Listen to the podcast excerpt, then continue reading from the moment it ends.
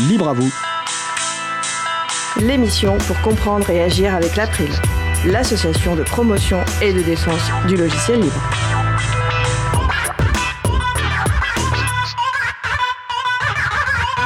Bonjour à toutes, bonjour à tous. Logiciel libre et formation professionnelle, retour d'expérience et actualité de deux centres de formation, c'est le sujet principal de l'émission du jour. Avec également au programme la bande dessinée libre Paper and Carotte, poivre et carotte, et aussi les systèmes d'exploitation libres pour téléphone mobile. Nous allons parler de tout cela dans l'émission du jour. Vous êtes sur la radio Cause Commune, la voix des possibles, 93.1 FM et en DAB+, en Ile-de-France et partout dans le monde sur le site causecommune.fm. Soyez les bienvenus pour cette nouvelle édition de Libre à vous, l'émission pour comprendre et réagir avec l'April, l'association de promotion et de défense du logiciel libre. Je suis Frédéric Couchet, le délégué général de l'April. Le site web de l'April c'est april.org et vous pouvez y trouver une page consacrée à cette émission avec les liens et les références utiles et également les moyens de nous contacter. Nous sommes mardi 12 janvier 2021, nous diffusion en direct, mais vous écoutez peut-être une rediffusion ou un podcast. À la réalisation de l'émission aujourd'hui, mon collègue Étienne Gonu, accompagné d'Adrien Bourmeau, bénévole à l'April. Bonjour les gars. Salut. Hello. Si vous souhaitez réagir, poser une question pendant ce direct, n'hésitez pas à vous connecter sur le salon web de la radio. Pour cela, rendez-vous sur le site causecommune.fm, cliquez sur chat et rendez-vous sur le salon dédié à l'émission. Nous vous souhaitons une excellente écoute. Et tout de suite, place au premier sujet. Texte, images, vidéos ou bases de données sélectionnées pour son intérêt artistique, pédagogique, insolite, utile. Jean-Christophe Becquet nous présente une ressource sous une licence libre. Les auteurs et autrices de ces pépites ont choisi de mettre l'accent sur les libertés accordées à leur public, parfois avec la complicité du chroniqueur. C'est la chronique Pépite libre de Jean-Christophe Becquet, vice-président de l'April. Bonjour Jean-Christophe. Bonjour Fred, bonjour à tous, bonjour à toutes. Euh, et pour commencer, je voudrais souhaiter à tous les fans de Libre à vous sur la radio Cocos Commune une belle année 2021 avec moins de virus et plus de retrouvailles, de sorties et d'ouverture. Place maintenant à notre petite du jour. Je voudrais vous parler aujourd'hui de Paper and Carrot. Paper and Carrot est une bande dessinée libre sous licence Creative Commons. On la doit à David Revoy. Paper and Carrot raconte les aventures d'une jeune sorcière espiègle, Paper, et de son chat Carrot. L'action se déroule dans un monde de potions et de magie. D'autres personnages au nom épicé viennent donner à ces histoires toute leur saveur. On rencontre cayenne, thym, cumin, safran ou coriandre. Comme évoqué ici pour d'autres pépites, la liberté offerte par la licence libre de produire des versions dérivées permet à des contributeurs volontaires de traduire les dialogues. Paper and Carrot est donc désormais disponible dans une cinquantaine de langues. Les traductions, les fan art, l'impression, les films, les jeux vidéo et le repartage sur le net sont encouragés. Je veux donner aux autres le droit d'utiliser, de changer et même de commercialiser leurs projets utilisant and Carrot, déclare David. David met à disposition toutes les sources de son travail et la préparation des prochains épisodes donne lieu à un dialogue permanent avec ses contributeurs. L'ensemble du processus se déroule sur Framagit, une forge hébergée par l'association Framasoft. Une forge est un environnement de travail en ligne qui permet de partager des fichiers, de proposer des modifications, de discuter des évolutions. C'est un outil souvent utilisé par les développeurs de logiciels libres. L'April vient d'ailleurs tout juste d'ouvrir une forge libre et éthique pour ceux qui voudraient héberger des projets libres. David Revoy travaille exclusivement avec des logiciels libres. Son environnement de travail se compose d'un système du Linux avec des logiciels de graphisme comme Krita et Inkscape. C'est un parti pris et un engagement fort. Il explique dans un article en anglais, je traduis, Certains disent que je n'utilise des logiciels libres que parce que je suis un artiste pauvre. C'est faux. J'utilise des logiciels libres par choix personnel. David contribue aussi plus largement au libre. Sur son site, il partage des outils pour les graphistes comme des brosses ou des textures, des tutoriels. On lui doit également la mascotte de TearTube, un logiciel développé par Framasoft qui permet à chacun d'installer sa plateforme de partage de vidéos libres et décentralisées. Encore un beau succès du logiciel libre qui a vu sa version 3 sortir en début d'année. David a aussi partagé GNUS, une interprétation de la mascotte du projet GNU, dessinée pendant la conférence en ligne Libre Planète 2020. Il était encore directeur artistique de Sintel, un film d'animation de la fondation Blender, dont j'avais parlé dans ma chronique Pépite Libre de juin 2019. Le mode de distribution des livres de David, de, Roy et de, David Revoy est lui aussi original. Les histoires sont disponibles gratuitement au format PDF sur le site paperandcarrot.com avec 2P, 2R. On peut commander des exemplaires imprimés. David partage en totale transparence le modèle économique de l'impression à la demande. Il annonce gagner 1,50€ par exemplaire vendu, soit 9% du montant total payé par le client. Ce financement est abondé par un appel au mécénat. Par ailleurs, la maison d'édition Glénat commercialise des albums au format papier. Plutôt que de verser des droits d'auteur à David Revoy, elle participe à sa campagne de financement. Art un autre éditeur, a publié le premier tome de Paper and Carrot en breton. Initié en 2014, Paper and Carrot compte aujourd'hui 33 épisodes. L'objectif de l'auteur était de montrer que la réalisation d'une bande dessinée libre est possible en changeant le mode de production habituel. Libre ne signifie pas au rabais ou à l'arrache. Au contraire, défend David. Avec 1200 livres vendus, soutenus par autant de mécènes, on peut dire qu'aujourd'hui, il a réussi. Bah écoute, merci Jean-Christophe pour cette euh, belle chronique euh, de rentrée 2021. Je vais préciser que tout à l'heure tu parlais donc de, de, la Forge, qui est un outil qui permet d'héberger euh, du code source ou de la documentation. L'April effectivement propose depuis récemment une Forge, donc c'est sur le site chapril.org. Vous trouvez d'ailleurs 12 autres services. Hein. Vous trouvez un, un service d'hébergement, enfin de, de microblogging décentralisé. Vous pouvez aussi faire de la VOIP et je salue d'ailleurs l'un des bénévoles du Chapril qui est en régie aujourd'hui, qui est Adrien. Donc n'hésitez pas aller sur chapril.org pour découvrir la forge. Euh, tu parlais de la contribution de David Revoy notamment donc à la mascotte euh, GNU S de la Fondation pour le logiciel libre. David a également contribué par un super poster pour les 35 ans de la Fondation pour le logiciel libre, un poster qui, qui, qui représente une sorte de, récif de corail.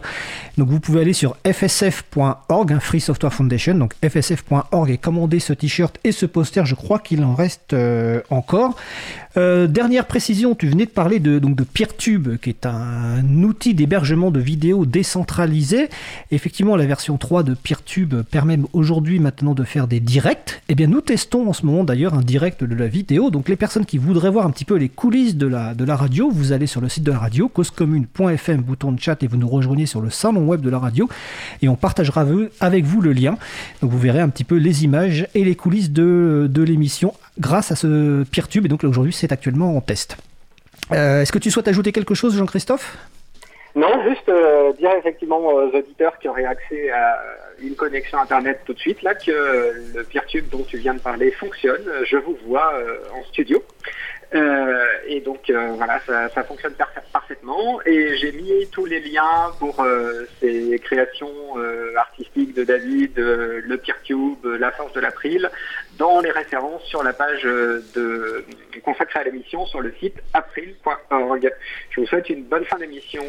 Eh ben écoute, merci Jean-Christophe et j'ai juste rappelé le site de David Revoy, donc c'est David Revoy, donc D A V I D R E V O Y.com sur lequel vous pouvez trouver toutes les créations de David. Merci Jean-Christophe et à bientôt. On va faire une pause musicale. Alors donc nous allons aujourd'hui notre programmateur musical Eric Frodin du site auboutdufil.com nous fait découvrir un artiste qu'on connaît déjà dans l'émission, un jazzard, de son nom euh, euh, Suarez.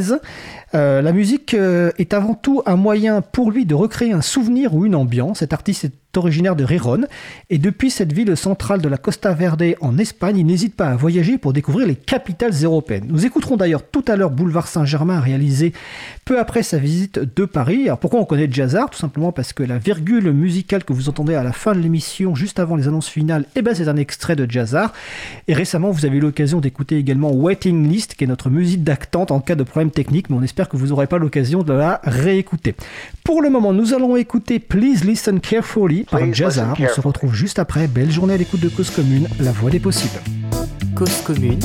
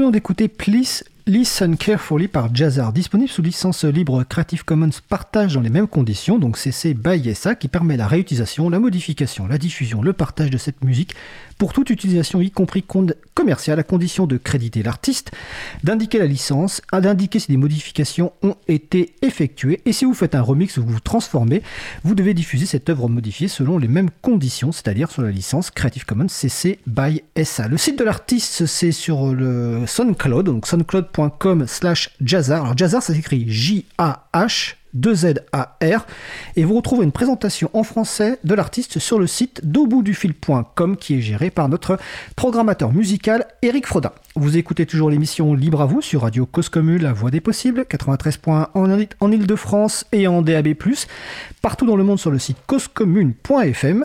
Nous allons passer au sujet suivant. Nous allons poursuivre par notre sujet principal qui va porter sur le logiciel libre et la formation professionnelle, retour d'expérience et actualité de deux centres de formation avec Marie-Jo Copcastinel d'OpenGo et Jean-Michel Le Boulet de 2i de Zelle. Donc déjà on va vérifier que les Marie-Jo et Jean-Michel sont au téléphone. Bonjour Marie-Jo. Bonjour Fred, bonne année à tout le monde. Merci, bonne année à toi également. Bonjour Jean-Michel. Bonjour, bonjour à tout le monde, bonne année. Ok.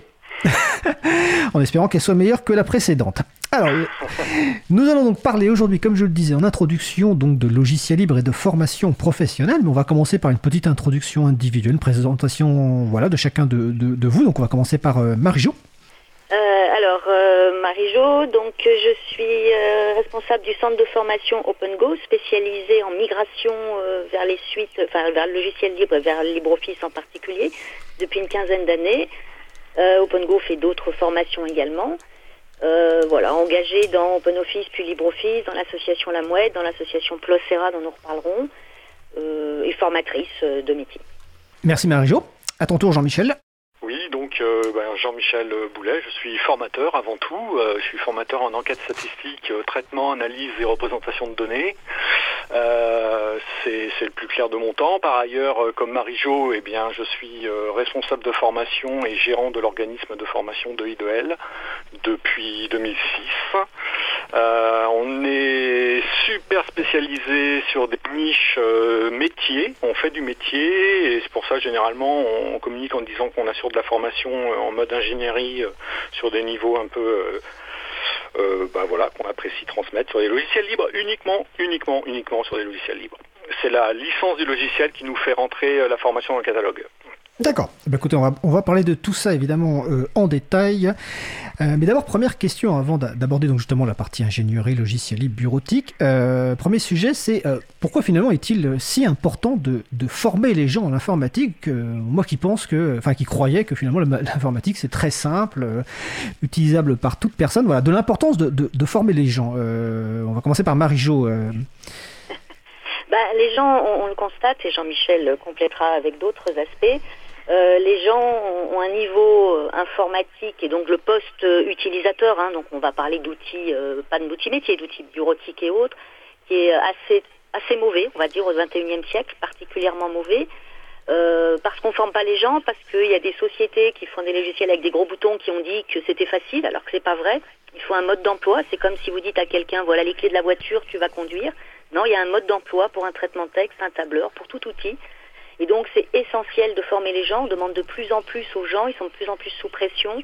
Donc il faut qu'ils arrivent à gagner du temps et à pas perdre de temps sur des outils qu'ils ne savent pas utiliser. Et voilà. Et là je laisse compléter Jean-Michel sur d'autres aspects. Ah, je sais pas quel, autre aspect. Euh, oui, non, là, là, il faut monter les, gens en compétences. On commence à, le comprendre sur des aspects euh, métiers et logiciels. Enfin, pour les logiciels, c'est ce qui nous concerne, mais c'est pas du tout ce qu'on vend. En fait, nous, on vend de la formation euh, métier, de la de la méthode et puis des, des pratiques métiers, parce que ce sont des spécialistes métiers qui interviennent. Donc, c'est d'abord ça. Euh, le logiciel, il vient dans un deuxième temps, c'est-à-dire faut le prendre en main, et puis euh, ben, l'idée c'est d'assurer des gains de temps, de monter les gens en compétences et gagner de l'argent. Voilà, du temps, de l'argent. En tout cas, de ne pas en perdre par l'improductivité des gens dans la conception de, dans l'outil de bureautique, enfin l'outil numérique en général. Hein. Il n'y a pas que la bureautique.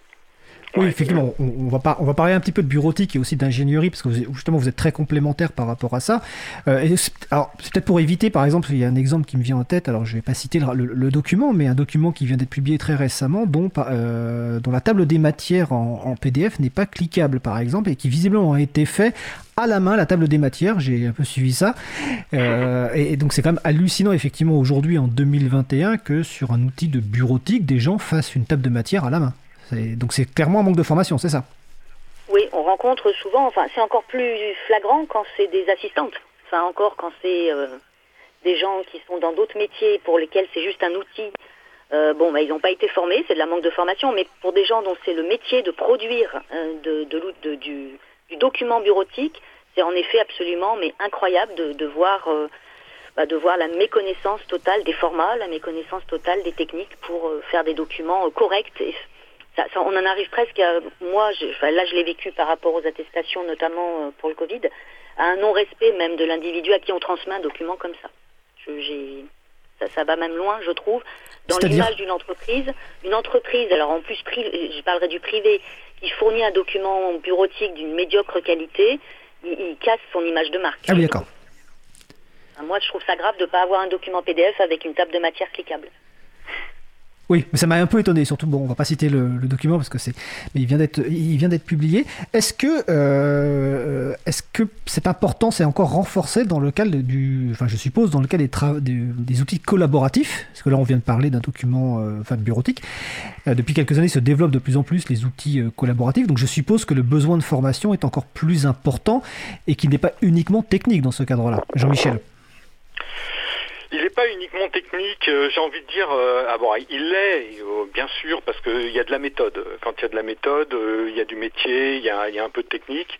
Mais en effet, ça ne l'est plus parce qu'aujourd'hui, tous les gens ont des mobiles, tous les gens utilisent Internet et tout, le monde a bien compris où est-ce qu'il fallait cliquer. C'est à peu près tout le temps la même chose qui revient. Le, le, manque, peut-être, avant de parler de monter les gens en compétences, on a un manque de, communication et de, de connaissance en fait des outils. De, de, tout ce qu'il faut, euh, des choix. Voilà, les possibilités de faire des choix, ça commence par là en fait, j'ai envie de dire, parce que si on parle de formation professionnelle, euh, on est obligé de, d'aborder les prérequis en fait. Et, donc ça c'est, le premier point sur lequel il faut il faut pointer. Euh, c'est la connaissance avant la, la, montée en compétences les choix qui sont faits. Euh, je ne sais pas si je réponds bien à ta question. Euh, Est-ce que tu peux préciser, s'il te plaît? Bah, en fait, euh, on est là un petit peu aussi pour parler des retours logiciels libres dans la formation professionnelle. J'ai envie de dire d'un côté, heureusement que la connaissance n'est pas nécessaire, mais en même temps, elle est intéressante. C'est-à-dire que quand on intervient, nous, sur des formations, les stagiaires ne savent pas forcément qu'ils sont sur une application particulière, avec une licence particulière. A-t-il l'information sur la partie licence, logiciel libre? Non, pas, pas sur la partie licence sur la partie logicielle, c'est-à-dire les choix qui sont faits au niveau des outils. Ah d'accord. Euh, je vais prendre un autre exemple. Si on, prend l'actualité avec euh, tout le confinement, euh, tout le monde s'est retrouvé sur un super outil de visioconférence d'une entreprise californienne, le nom, et il y a eu beaucoup de communication dessus. Et donc du, fait de la communication sur les radios, sur la télévision, enfin j'imagine parce que j'ai pas télé, mais c'est comme ça, comme il y a eu beaucoup de communication partout, tout le monde s'est retrouvé dessus. Et donc il a fallu, il y a eu des demandes de formation par rapport à ça, l'utilisation, choses comme ça. Mais euh, on a d'abord, euh, en ce qui concerne le logiciel libre, en tout cas, un, un, première étape à prendre en considération, c'est la connaissance des, et le choix dans les outils. Donc notamment le choix que, alors en l'occurrence tu, tu, tu, parlais de, Zoom je suppose, et effectivement pendant le confinement, euh, après au plus le, confinement les gens ont été laissés euh, clairement euh, seuls pour se débrouiller. Moi je, je, je, connais bien le monde de, l'enseignement pour côtoyer pas mal de profs indirect, plus ou moins directement, et le nombre effectivement d'outils privateurs qui ont été utilisés, mais pas tout simplement parce qu'en fait euh, ils ont trouvé ce qu'ils qu'ils connaissaient, enfin en tout cas ce qui, ce qui était effectivement peut-être que la presse en parlait, etc. Et ils se sont mis sur des trucs, et donc c'est ce manque de connaissances d'alternatives. Donc toi, quand tu recevais une formation de monoformation autour de Zoom, qu'est-ce que tu faisais? Tu, les, tu leur expliquais qu'il y avait d'autres alternatives et tu les formais là-dessus? Alors euh, oui, en effet. Enfin, donc l'orientation de I2L, elle est, clairement sur du logiciel libre. Donc c'est d'abord la licence qui compte. Donc en fait, bon. Alors après, évidemment, si on aborde ce point-là, on a d'autres inconvénients sur ces logiciels sur lesquels on, enfin, on, refuse pas clairement de former sur un logiciel. Bah si, en même temps. on refuse de former un logiciel, mais pour des raisons en fait qui sont euh, là en l'occurrence euh, toute la partie RGPD, protection des données, euh, la, transparence du logiciel, ces choses-là. Donc nous, on, va plutôt, oui, avoir une démarche de, de réorienter les gens vers d'autres applications, en l'occurrence Big Blue Button, et ça, a été, euh, enfin voilà, ça a bien fonctionné. Il y a eu plein d'instances qui ont été installées, on a accompagné les gens là-dessus, euh, et puis et puis sur Moodle et, toutes ces, choses-là, il y a eu cette réaction. Alors, Mais avant de prendre ces décisions de formation, euh, il y a eu un long travail de, de transmission de connaissances. D'accord. Alors les, les dont tu cites, euh, les noms, on va les détailler tout à l'heure parce que dans la partie euh, travail collaboratif, je ne le fais pas tout de suite. Par contre, sur le salon web de la radio, donc je rappelle, les auditeurs et auditrices peuvent participer en se connectant sur le salon, euh, donc site web causecommune.fm, bouton de chat et nous rejoindre sur le salon. Il y a Jean-Christophe qui intervenait juste avant vous en chronique qui dit qu'il y a déjà un manque de conscience de la nécessité de se former de la part de la plupart des utilisateurs et utilisatrices mais surtout des employeurs, qu'ils soient publics et privés. Est-ce que tu partages ce point de vue, euh, Marie-Jo? Alors là-dessus, non seulement je le partage, mais là je fais beaucoup de formation de formateurs, hein, je ne fais pas que de la bureautique, et euh, c'est ce qu'on appelle l'incompétence inconsciente. La, la, première phase de l'apprentissage, il faut bien le comprendre, c'est l'incompétence inconsciente. J'arrive en formation, alors déjà, il faut que j'y aille, donc la plupart ne savent, ils pensent, vous savez, c'est toujours une question de référentiel. Oui, mais je suis bon à côté de mon collègue, mais c'est un référentiel. Euh, j'avais des pompiers là que je salue euh, qui sont super, qui me disent on n'est pas bon. Je dis si vous êtes très bon à côté d'autres gens. Donc les gens ils ont ils se sentent soit très mauvais, soit très bons en fonction de leurs collègues, hein, comme disait Coluche. Euh, enfin bon bref. Donc l'apprentissage, la première chose c'est je ne sais pas que je ne sais pas. Donc je n'ai pas besoin d'être formé puisque moi je fais du tableur tous les jours. Mais en fait, ils savent rien faire, ils bidouillent avec le tableur tous les jours parce qu'ils n'ont jamais été formés. Et ils arrivent en formation et pour pour euh, aller plus loin sur le sujet, il y a les quatre phases d'apprentissage. L'incompétence inconsciente, euh, bah, je ne sais pas que je ne sais pas. Et puis, pendant la formation, il y a la phase d'incompétence consciente. Et là, je réalise que je ne sais pas. Et c'est là qu'on a les, phases les plus compliquées en tant que formateur à gérer, avec des gens qui peuvent avoir des réactions euh, assez compliquées parce qu'ils se retrouvent en situation d'échec. Donc oui, les gens ne savent pas qu'ils ne savent pas, enfin ne réalisent pas à quel point ils ne savent pas utiliser les outils. moi, je le vis avec mon téléphone portable. J'aime pas le téléphone portable. Euh, je fais appel à mes, à mes gamins qui sont assez grands euh, parce, que, parce que je ne sais pas utiliser mon téléphone portable. et les gens ne réalisent pas à quel point ils n'utilisent pas. on a parlé de traitement texte, mais on pourrait peut-être plus parler de messagerie aujourd'hui. On a le même problème. On ne forme pas les gens en messagerie, alors que les gens passent leur vie à envoyer des mails. Ils savent pas faire un filtre, ils savent pas classer leurs mails, ils savent pas répondre à tous. Enfin, les gens qui savent pas répondre à tous, moi ça m'horripile. Et parce qu'ils n'ont jamais été formés, ni, ni, pris conscience de ça. Oui, puis je suppose aussi enfin, que les pseudo-algorithmes des, boîtes mail privatrices type euh, Google, Yahoo et compagnie qui, euh, qui préfiltrent automatiquement les mails, c'est-à-dire qu'ils envoient les pseudo-spam, en tout cas dans l'onglet, je ne sais plus comment il s'appelle sur Gmail, je crois que c'est promotion, et puis finalement tout le reste arrive dans la boîte principale et effectivement les gens ne, ne trient pas, parce qu'ils n'ont pas appris en fait tout simplement. Voilà, quand quelqu'un dit mais je veux pas d'une nouvelle boîte, enfin on le vit dans un milieu associatif, hein, et tu connais bien ce monde-là, euh, j'ai pas envie d'avoir une adresse parce que je vais avoir encore des mails, bah tu fais un filtre, quoi, tu les ranges tes mails. mais encore faut-il savoir utiliser l'outil messagerie. Et, là, en ce moment, c'est c'est criant, hein, la perte de temps occasionnée dans les entreprises et les collectivités par cette, cette non-formation, en fait. Et puis des gens qui sont surtout qui pètent les plombs parce que parce qu'ils sont en surcharge de travail. Et, alors que peut-être on pourrait, euh, en, en, étant plus efficace, ils pourraient être plus tranquilles, enfin plus tranquilles. Oui, si, ils pourraient être plus tranquilles pour faire leur travail et du coup, euh, bah, les, les 5 heures qui leur manquent par semaine, ils les retrouveraient facilement. C'est un investissement, la formation. Les gens qui disent, alors j'ai vécu aussi ça, un endroit où euh, le gars, il dit, je viens pas ce matin, j'ai pas le temps. Je lui dis, pourquoi vous n'avez pas le temps? Mais non, mais j'aurai pas le temps jusqu'au mois de juin. Je lui dis, mais venez et vous verrez que le, la mi-journée qu'on va passer ensemble, elle va vous faire gagner 4-5 heures par semaine. Il m'a dit, ben, je viens juste ce matin. Résultat, il est venu le matin, il m'a dit, ok, j'ai compris que je connaissais pas. Je vais rester toute la journée. Donc, en effet, les gens se disent, alors en plus, c'est non seulement je ne sais pas que je ne sais pas, mais en plus, j'ai pas le temps. J'ai pas le temps aussi. J'ai le temps d'investir une journée pour gagner plusieurs heures par semaine, que ce soit sur de la bureautique pure ou sur de l'application plus métier, plus orientée métier, comme le fait un peu Jean-Michel, plus sur des logiciels plus orientés métier. D'accord. Alors justement, on va... Ah bah vas-y si tu veux compléter Jean-Michel. Bah en fait compléter et, prendre le contre-pied en fait parce que je vis pas ça. C'est-à-dire que dans, dans les demandes qu'on a, je suis plutôt avec euh, des spécialistes métiers en fait, euh, qui ont justement pointé euh, le fait qu'ils ont un manque de, maîtrise sur certains points et ils ont une demande précise. Et donc nous, ça commence par ça en fait. Nous, ça commence par la, une prise de, connaissance des, des, attentes, de besoins très précis et pour découper en fait une formation sur mesure. Donc en fait, pratiquement toutes les formations qu'on a, c'est euh, le, besoin il est pointé et les stagiaires sont là parce qu'ils savent qu'ils ont besoin d'apprendre pour continuer à travailler. on en revient au public. en préparant cette émission, on s'en est bien rendu compte avec Jean-Michel.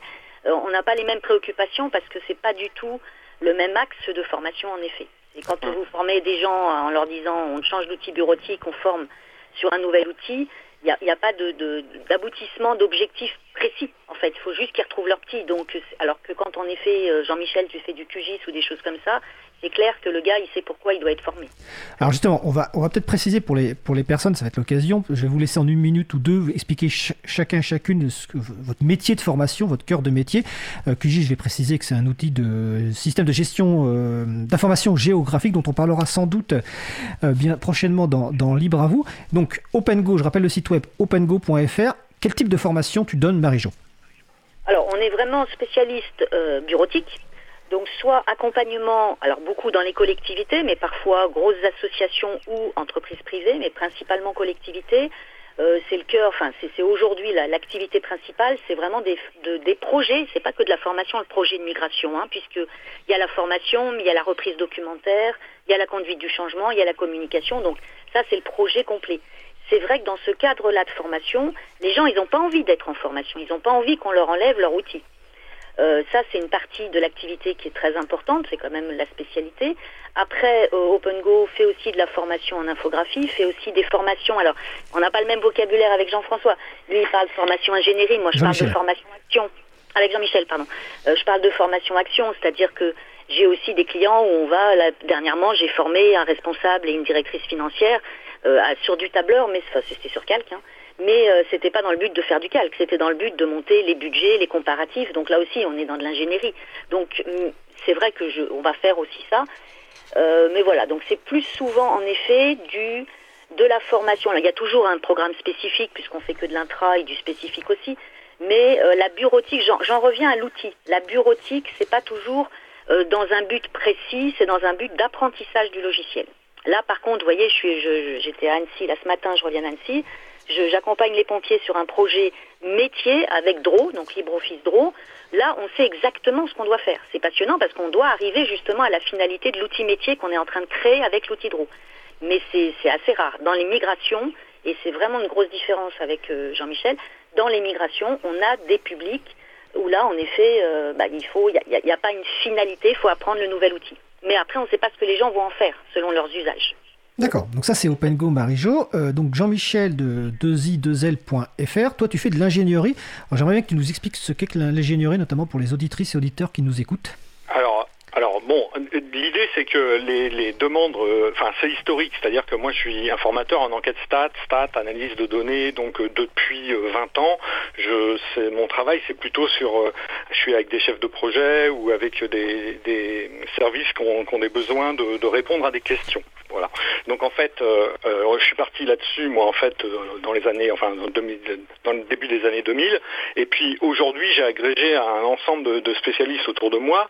Et comme ce sont que des spécialistes, hein, eh ben on, en vient à faire des formations pour des spécialistes métiers, des chefs de projet, des ingénieurs, etc. sur des projets. Alors pour vous donner quelques exemples, si vous, on vous parliez de QGIS juste avant, alors QGIS donc c'est une application pour faire de la cartographie 2D, donc pour faire des cartes.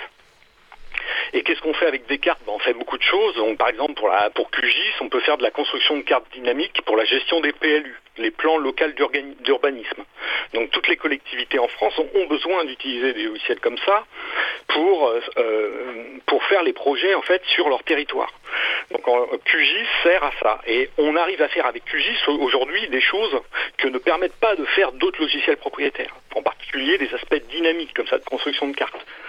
Euh, d'autres exemples que je pourrais donner en cartographie, mais en cartographie 3D, en trois dimensions. Par exemple, il y a un outil logiciel qui s'appelle GrashGIS qui permet de faire des projections des terres submergées par les eaux dans les bassins versants. Vous avez de l'eau qui s'écoule le long d'une rivière et vous avez avec GrashGIS la possibilité de modéliser en 3D toute la, prise d'eau sur tout le territoire. Donc ça, vous, ça permet d'avoir des projections avec le, montée, l'élévation du niveau de la mer, des choses comme ça. On peut faire de la formation, intervention sur OpenStreetMap, sur la maîtrise des contributions OpenStreetMap, sur la réalisation de cartes spécifiques pour le vélo, avec des calculs d'itinéraire. Donc là, en fait, on va avoir des, des besoins où le formateur, il n'intervient pas uniquement avec des connaissances du logiciel, mais il intervient aussi avec de la méthodologie métier, des compétences métiers ben, qui ne s'inventent pas, qui sont assez élevées en fait. Donc euh, pratiquement tous les formateurs, c'est du bac plus 5 au niveau des interventions. Euh, je peux vous donner d'autres exemples. On peut faire des formations, alors ça, ça peut, je peux vous en donner qui font sourire parce qu'elles sont rares, mais on peut faire du FFmpeg par exemple pour des flux vidéo sur la déformation de carlingue des avions dans les espaces de soufflerie. là, on comprend que l'exemple, avec l'exemple FFmpeg, donc c'est un, outil, euh, c'est une boîte à outils, on va dire magique effectivement pour traiter de la vidéo, de l'audio, et d'ailleurs nous on l'utilise beaucoup ah à, l'April. Donc c'est vraiment quelque chose de pointu, de haut niveau, euh, qui et qui rentre. Euh, donc, on suppose que je suppose que tu fais aussi des formations de développement, c'est-à-dire dans le cadre de ce que tu appelles l'ingénierie, c'est la création d'applications. Oui, mais évidemment, il y a des choses plus classiques et on fait simplement de la bureautique aussi parce que c'est toujours intéressant d'aborder, de, rencontrer. Puis on a des clients qui nous demandent par rapport à des formations spécialisées et on, on en vient à faire des choses plus génériques. Donc, les, tout ce qui est générique, on fait du développement. Ouais, on fait du développement, euh, Python, principalement du Python, euh, en ce moment, c'est plutôt ça. En ce moment, Alors justement, j'ai une question. Tu viens de parler de, clientèle. Euh, comment vous trouvez vos clients euh, Parce que j'ai l'impression que votre public sont assez, votre public cible est assez différent. Marie-Jo, comment tu trouves tes clients? Je voudrais juste rajouter, parce qu'en effet, j'ai parlé de LibreOffice, c'est un peu réducteur. Aujourd'hui, tu as parlé tout à l'heure des outils collaboratifs. Et bien sûr, arrive maintenant en formation me concernant tout ce qui est la partie Nextcloud, outils collaboratifs. Là, on est que dans du spécifique, parce qu'à chaque entité, je t'en Nextcloud avec on retrouve la OnlyOffice derrière ou Collabora Office, ça dépend, mais il y a beaucoup d'OnlyOffice derrière. C'était juste pour élargir sur les, le, le monde du poste-travail. Voilà, moi je suis vraiment basé poste-travail. On va juste préciser donc que Nextcloud, euh, avant que tu répondes à ma question, on va préciser que Nextcloud, donc c'est un environnement de travail collaboratif qui intègre euh, agenda, qui intègre euh, de la bureautique, enfin plein de choses, vraiment quelque chose qui est en gros, gros, gros développement. Et il y a des administrations importantes qui, qui migrent et il y a même des structures privées et, autres. Et je crois de mémoire, mais je ne me trompe pas, je pense, sinon Adrien me corrigera, que le Chapril, il y a une instance Nextcloud qui est proposée par le Chapril. Donc si vous voulez par exemple partager des photos dans votre famille ou un agenda avec votre famille, vous pouvez aller sur chapril.org. Donc je reviens à ma question, euh, Marie-Jo. Euh, comment tu trouves euh, ta clientèle? Alors, concernant les collectivités, je la trouve pas, je réponds à des appels d'offres. Donc c'est un gros travail, surtout quand on est une TPE, parce que bon, ça c'est toujours le vrai, le, vrai problème qu'on a sur le Plocera avec toutes les entreprises. D'où le, combat qu'on a au niveau, mais on en reparlera tout à l'heure, que les appels d'offres soient pas complètement pipés, parce que euh, parce que bah, parce que c'est un énorme travail que de répondre à un appel d'offres. Même un, entre guillemets un petit appel d'offres simple comme la bureautique, c'est assez simple, c'est 4-5 jours de boulot pour répondre à un appel d'offres. Donc les collectivités, c'est que de l'appel d'offres. Euh, après, ça peut être des devis, des appels à projets avec des devis. Et puis bah, sinon, euh, moi j'ai créé ma première société en 1996. Et en gros, j'ai la chance de ne pas avoir perdu de clients, donc à force par réseau, par connaissance, et puis par, bah, justement, là si on peut en parler maintenant, par le, bah, le monde libriste en fait, parce que le monde libriste France, il est un peu petit, je crois, et qu'on se connaît les uns. Une, une fois, j'ai formé des gens grâce à l'April, ils m'avaient trouvé sur le site de l'April. Donc euh, voilà, ça va être du réseau, du bouche à oreille, et puis euh, appel d'offres. D'accord, je vais juste préciser avant de passer la parole à Jean-Michel sur le même sujet que tu as cité PLOS ERA. On va dire que PLOS ERA, c'est le regroupement d'entreprises libristes de la région euh, Rhône-Alpes, tout simplement. ERA, c'est pour. Euh, Auvergne-Rhône-Alpes. Auvergne-Rhône-Alpes, oui, excuse, oh là, excuse-moi, oui, ça a changé il y a quand même quelques années, donc Auvergne-Rhône-Alpes. Euh, donc, même question, Jean-Michel, toi, comment tu trouves ta, clientèle? Et quel type de client tu as? Alors, eh bien, puisque vous parlez du Plocera, euh, moi je vais vous parler d'Alliance Libre. Hein. C'est du côté de Nantes, Alliance Libre C'est le cluster euh, des Pays de la Loire et de Bretagne, hein, qui, qui, rassemble les entreprises. Euh, alors les entreprises adhérentes d'Alliance Libre sont des, des entreprises qui, qui, font du libre. L'idée c'est bien ça, c'est de nous, de nous mettre en réseau. Ça rassemble historiquement Cap Libre qui était à Rennes. Donc on fait Pays de la Loire, Bretagne, on fait en sorte de se connaître. Donc Alliance Libre c'est 36, 36 numéros de siret, société, 350 salariés. Euh, ouais, salariés à peu près, 350 personnes qui travaillent sur le libre. Euh, continue à répondre toujours dans, l'idée de, comment je trouve mes contrats, donc parce que forcément, bien sûr, c'est le réseau, c'est le réseau le réseau du libre. Euh, aussi à Nantes, au périphérique sud de Nantes, en fait, on est dans un bâtiment où il y a pratiquement pas la moitié, mais on est 50 personnes en fait dans un bâtiment où on fait tous du libre.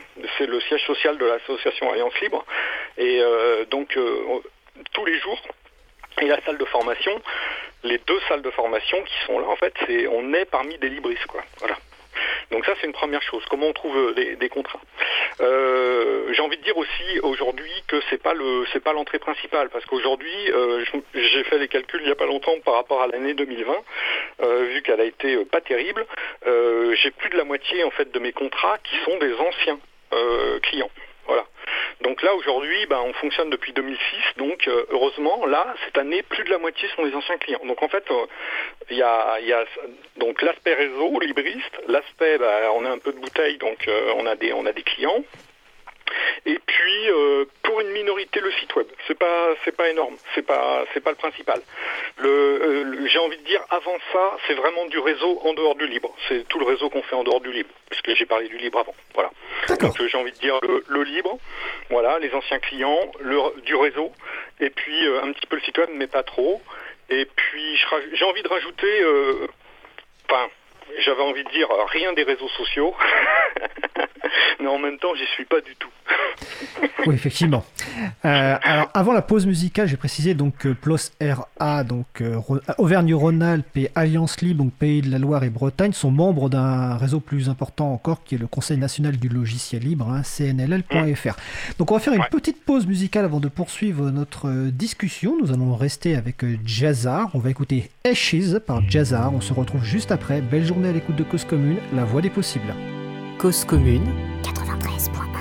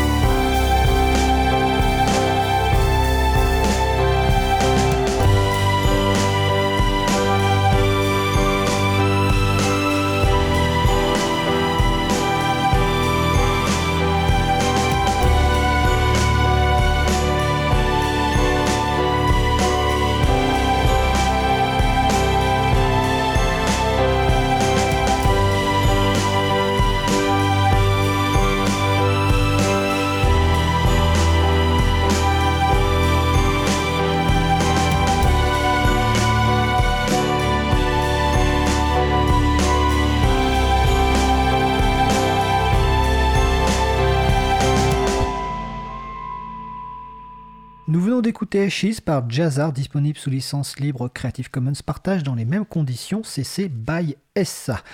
Vous trouvez une présentation de l'artiste sur le site auboutduchil.com et le site de l'artiste est sur soundcloud.com. Vous écoutez toujours l'émission Libre à vous sur Radio Cause Commune, la voix des possibles, 93.1 FM et en DAB+, en Ile-de-France, partout dans le monde sur le site causecommune.fm. N'hésitez pas à, participer à notre discussion en vous rendant sur le salon web de la radio, donc site causecommune.fm, bouton de chat et vous nous rejoignez sur le salon Libre à vous. Nous parlons actuellement avec Jean-Michel Boulet de la société t2i2l.fr et Marie-Jo Copcastinet de la société opengo.fr de formation professionnelle et de logiciels libres. Donc on va poursuivre la discussion. On parlait juste avant la pause de la façon, de la clientèle de, de Jean-Michel et de Marie-Jo. J'ai envie de vous demander euh, aussi comment vous travaillez. Est-ce que vous travaillez euh, seul, avec des partenaires, des sous-traitants? On va commencer par euh, Marie-Jo. Alors, moi, je travaille avec des, prestataires libristes parce qu'on on va insister là-dessus, mais pour former au logiciel libre, il faut avoir des libristes convaincus, sinon ça peut pas bien se passer. Euh, donc moi je travaille avec euh, plusieurs personnes qui sont souvent auto-entrepreneurs sur des projets comme euh, quand il y a des gros projets où il faut qu'on soit plusieurs formateurs notamment simultanés. Bon le Covid a un petit peu bloqué le truc mais je travaille avec des sous-traitants, voilà, qui sont en général auto-entrepreneurs me concernant. Voilà. D'accord. Jean-Michel? Alors même chose hein, bien sûr j'ai envie de préciser que Duel, au-delà d'être un centre de formation, c'est aussi un agrégateur de compétences. C'est-à-dire qu'en fait, je travaille avec des gens avec lesquels je fais en sorte que ça devienne un réseau. C'est-à-dire que euh, les, formateurs sont des, connaissent une, euh, partie métier, ils sont passionnés par leur métier, ils ont euh, une préférence pour le logiciel libre et ils ont une bonne connaissance du monde du logiciel libre. Donc ça, c'est ce qu'on appelle les libristes. Mais au-delà de ça, je, ils deviennent en fait, beaucoup sont travaillent ailleurs. Donc euh, soit ce sont des euh, maîtres de conf par exemple à la fac, des chefs de projet sur les sociétés, euh, des indépendants, des, salariés ou d'entreprises spécialisées. Et donc l'idée c'est d'avoir des personnes aussi qui peuvent rapporter, on parlait, je reviens sur la question d'avant, les contrats par rapport à ce qu'ils font, par rapport à ce qu'ils savent que nous puissons ce qu'on peut faire sur de. Et donc, bah voilà, on travaille avec euh, des gens. Alors tout à l'heure on parlait d'Alliance Libre, mais pas forcément. C'est pas forcément des gens que d'Alliance Libre. J'ai parlé de maître de conf de la fac. L'idée c'est vraiment d'avoir des spécialistes, vraiment des spécialistes métiers dans, des domaines, capables de défendre un logiciel. Et voilà, c'est plutôt les gens avec lesquels on travaille, c'est plutôt de cette façon-là qu'on se retrouve sur une passion, sur un logiciel, sur un métier. D'accord. Donc de l'expertise euh, libriste passionnée, mais alors est-ce qu'il y en a suffisamment en France pour couvrir les, besoins de, vos clients? Marie-Jo? Moi, très clairement, non. Hein, j'ai fait un appel dernièrement sur un réseau. Je n'ai qu'un réseau social que j'utilise, au moins un par rapport à Jean-Michel. Euh, et c'est très compliqué de trouver des, compétences. Euh, alors, je reviens à la bureautique, qui est quand même ma spécialité. Euh, j'avais déjà eu le cas, j'avais embauché en 2014, hein, donc euh, j'avais des salariés pour le coup, euh, et c'était très compliqué. J'avais fini par passer par les réseaux de communauté du libre en disant si vous connaissez LibreOffice, moi je vous formerai à la pédagogie, je sais faire, il n'y a pas de souci. Donc il y a un vrai problème qui provient de l'école. On en revient à l'enseignement, ça fait partie des combats aussi du PLOS, d'essayer d'agir au niveau de l'école, l'éducation nationale, etc. Enfin, on connaît toutes les histoires. Enfin, nous, on les connaît, peut-être pas tous les auditeurs, mais euh, c'est assez, euh, voilà, scandaleux de, de, de, fermer, de formater les jeunes et ils sortent de leurs études. Et euh, si c'est scientifique, c'est bon, ils connaissent le logiciel libre, mais dès qu'on est dans d'autres études, ils sont tombés tout petits dans un truc et on les a formatés. Et donc, il n'y a pas de compétences. Et même dans les écoles ensuite, peut-être en secondaire, sur des choses comme ça, les gens ne sont pas nécessairement formés. Donc c'est un vrai souci de, recruter et on essaye d'agir beaucoup au niveau association sur justement euh, à Lyon on organise le campus du libre avec l'INSA sur euh, pour tourner pour se tourner vers les étudiants euh, bah, pour que les étudiants connaissent et, se mettent dans le libre. D'accord. Est-ce que tu as le même sentiment, le même constat Jean-Michel? Euh, je, je, suis d'accord avec euh, Marie-Jo, mais j'ai pas le même vécu par rapport à ça. C'est-à-dire que euh, 2i2L ne cherche pas à recruter euh, des, des, formateurs. Euh, bien sûr, on est ouvert à, à, à intégrer des, des, formateurs, mais si je vous explique comment je fonctionne, c'est différent. C'est-à-dire l'idée, c'est pour nous en fait, c'est de se faire plaisir dans la formation. et bon, il y a d'autres critères pour avoir une bonne formation. Tu poseras peut-être la question après, mais se faire plaisir pour moi, c'est un des points principaux. Donc j'ai pas envie de rechercher un formateur pour euh, assurer une formation. L'idée c'est plutôt le contraire, c'est-à-dire que j'intègre dans le catalogue de IDOL des gens que je rencontre ou qui me sont en lien par euh, cooptation, par réseau, qui viennent me dire moi je, je fais ça, j'utilise ce logiciel professionnellement, c'est une bombe, j'ai envie d'en parler, on n'en parle pas assez, il n'y a pas de formation sur le web, je te propose une formation. Et là je dis banco, on y va, on va se faire plaisir, on va faire une formation. C'est pour ça que tout à l'heure je vous parlais d'FFmpeg, mais c'est improbable, mais pourquoi pas? Et on a et on en fait. Et je peux vous donner autre chose. Par exemple, IMAX, ça a fait rire les gens. On a fait des formations IMAX. Alors IMAX euh, explique en une, en une phrase que c'est. Ah non, je vais pas. Alors IMAX, à l'origine, c'est un... à part le café, il fait à peu près tout. Voilà, IMAX à l'origine, c'est un éditeur de texte euh, qui existe depuis une trentaine d'années. Est... Mais aujourd'hui, c'est carrément un envi... quasiment un environnement de travail où tu peux tout faire. Moi, par exemple, je lis mes courriels sur IMAX, je fais de la messagerie instantanée sur IMAX. Je fais, enfin voilà. Donc effectivement, c'est ultra technique. Alors je vais, on va essayer d'avancer parce qu'en fait le temps euh, file. Ouais. J'ai une petite question sur. Tout à l'heure, on a parlé en introduction de l'importance de, de, de la formation. Euh, quels sont les points clés, euh, les deux trois points clés ou bonnes pratiques pour une formation réussie euh, Voilà, quel que soit le type de formation. Donc, Marie-Jo. Alors, le, point clé, c'est là, là encore, je reviens à mes formations de formateurs. 95% de la réussite d'une formation se situe avant l'entrée dans la salle.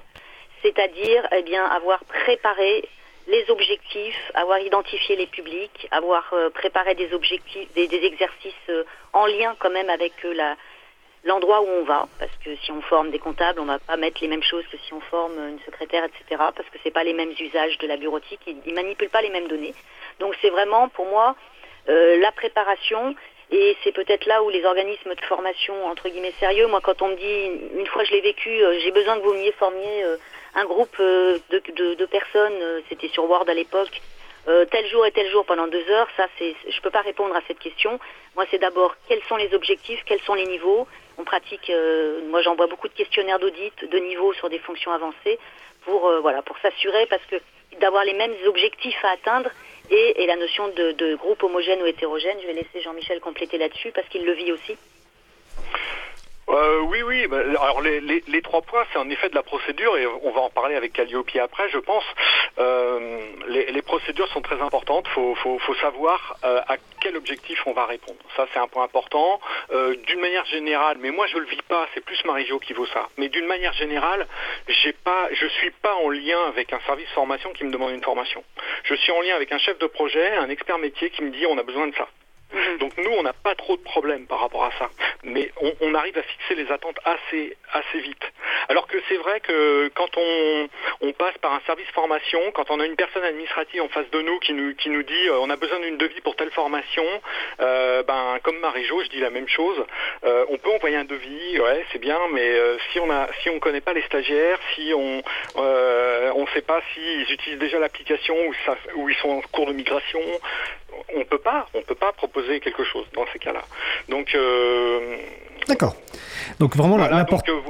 Ouais. De la formation, de, de, de, la préparation en amont avec un audit, un questionnaire. Ah ouais, ouais. Euh, alors préparation en amont et euh, feedback euh, en fin de formation. C'est-à-dire que on a besoin aussi d'avoir un retour si on ne s'est pas planté ou pas. On s'en rend compte assez vite, il hein, n'y a pas de problème. Hein. Surtout que, enfin, je suis pas toujours devant, devant les stagiaires, mais en tout cas pour l'organisateur de formation, quand ce sont d'autres formateurs qui interviennent, on a des, procédures de, de, questionnaires, on a deux, trois types de questionnaires qui font que par le retour, on sait si on a bien répondu aux attentes.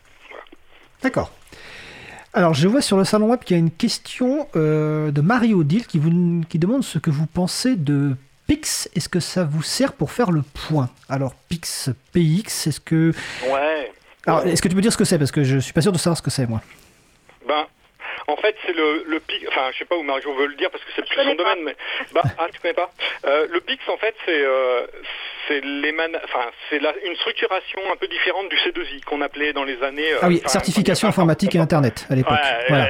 Il y avait le B2 C2I brevet informatique internet. Voilà, en gros lycée et puis à la fac il y avait le C2I certificat informatique internet. Donc 2I2L vient de là un peu aussi, parce que j'ai fait du, du, C2I, de informatique internet, et puis après, ben moi, logiciel libre, quoi. Et donc, euh, le PIX, en fait, c'est ça, c'est une structuration de points clés à maîtriser, euh, et donc, en fait, c'est un découpage de connaissances à avoir, de compétences à acquérir, euh, et qui sont formalisées sur un site internet qui s'appelle pix.fr. D'accord.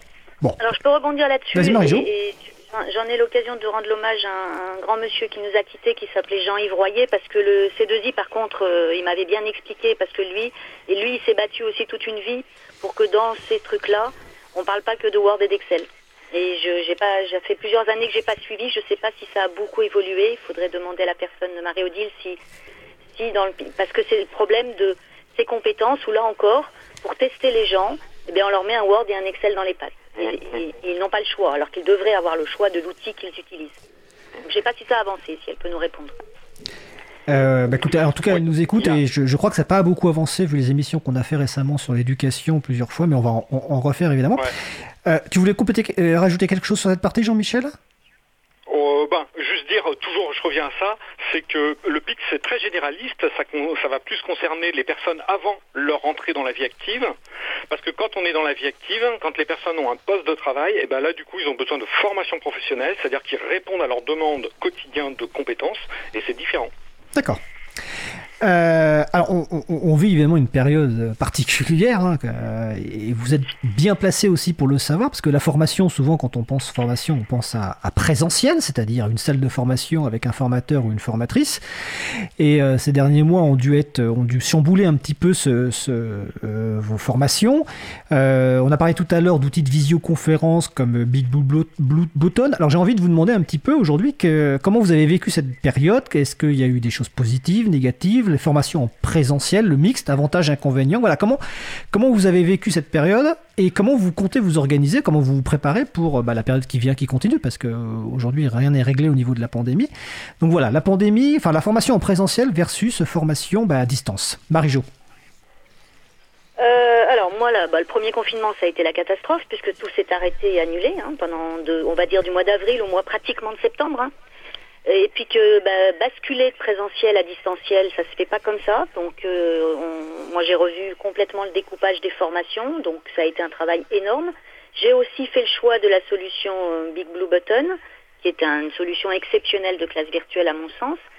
Euh, Aujourd'hui, je dirais que sur le, gros projet qui, me prend le plus de temps, c'est en place. Reste alors pour le plus de la formation en distanciel, je pensais que c'était pas possible de faire du savoir-faire numérique en distanciel. Si, et ça je sais que Jean-Michel complétera. Euh, donc il y, a des, choses très très bien qui sont liées au distanciel. Le, le souci majeur qui reste par rapport au distanciel pour moi, c'est qu'il faut que ça marche, c'est-à-dire qu'il faut que les apprenants euh, aient l'ordinateur, la caméra, le micro et le bon logiciel. Et ces apprenants, euh, quand ils sont pas au bureau, ils sont chez eux. Et c'est si tout le monde, si on savait qu'on se reconnecte tel jour et on avance ensemble, euh, moi c'est vraiment une solution, alors qui ne convient pas à des débutants en informatique. Il faut quand même que des gens aient une certaine autonomie, mais euh, mais qui, qui a des points très très positifs. Et puis pour le formateur, bah, c'est plus cool en effet de de pas se déplacer. Après, moi j'ai besoin de contact. Je suis une grande kinesthésique. J'ai besoin de voir les gens, de les toucher.